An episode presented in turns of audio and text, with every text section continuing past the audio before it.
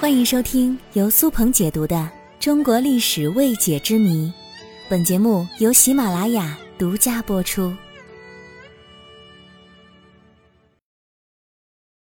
你的姓氏被改过吗？俗话说：“行不更名，坐不改姓。”在正常情况下，我们都不会改变自己的姓氏。但是在历史上，却有许多姓曾经被改过。那么今天的节目，咱们就来聊一聊这历史上曾经被改过的姓氏，看看有没有你的呢？历史上改姓最多的当属姬姓。如今姓姬的人并不多。姬姓的由来呢，是上古时期的轩辕皇帝。据说，因为皇帝出生在积水之畔，所以皇帝的姓氏便取自姬。在三皇五帝当中，帝喾、颛顼皆姓姬，由此可以看出姬姓的势力在上古时代非常之大。尧帝赐姓周朝的先祖大季为姬，随着周的实力增大，姬姓的影响力也愈加广泛。在周武王姬发分封诸侯的时候，共有五十三个国家获得了姬姓。而姬姓就成了最广泛的姓氏，但随着时间的推移，姬姓者逐渐减少，而从姬姓演化而来的姓则越来越多，像李、杨、周、武、郑、王、鲁、曹、魏都是从姬姓演化而来的。根据百家姓的统计，在五百多个姓氏当中，有一半以上的出自姬姓。所以，这姬姓可谓名副其实的姓氏之祖。而嬴姓紧跟姬姓之后。说到嬴姓，很多人首先想到的就是秦始皇嬴政，他一统天下，开创了中国历史上第一个统一的封建国家秦。但其实啊，嬴这个姓在秦始皇之前就非常显赫了。根据《史记》中的记载。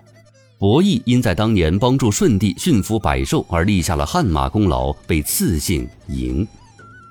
但是后来由于秦的专制，导致了陈胜吴广之乱，后来又有项羽、刘邦争夺天下，大秦覆灭，嬴姓也逐渐没落。加之各种政治人物和史学家都在极力的贬低嬴姓，嬴姓也成了众矢之的。为了免受迫害，许多嬴姓的人也被迫改了姓。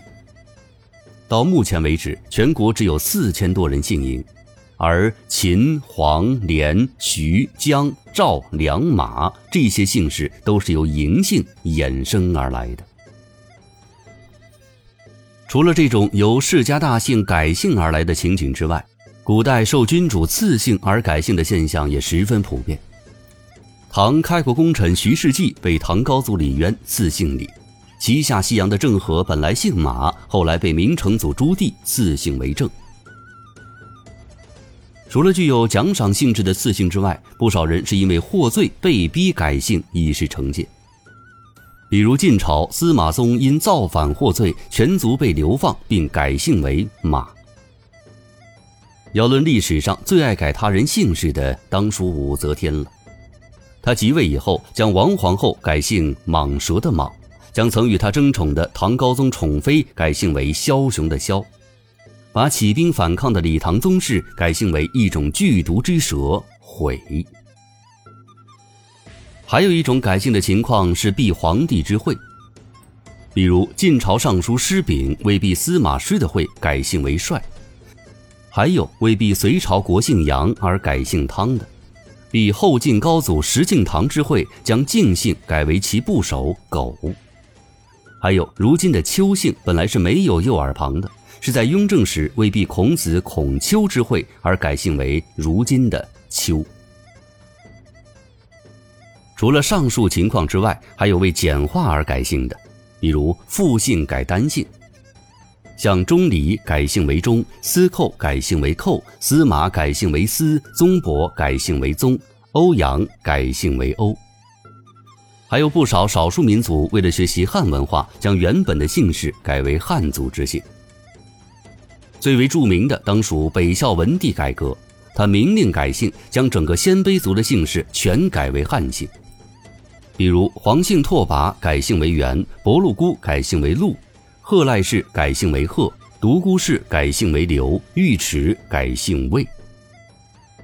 还有像清朝的爱新觉罗氏，不少都改姓了金或红；叶赫那拉氏改姓为纳等等。那了解了这么多被改过的姓氏，不知道其中有没有你的姓呢？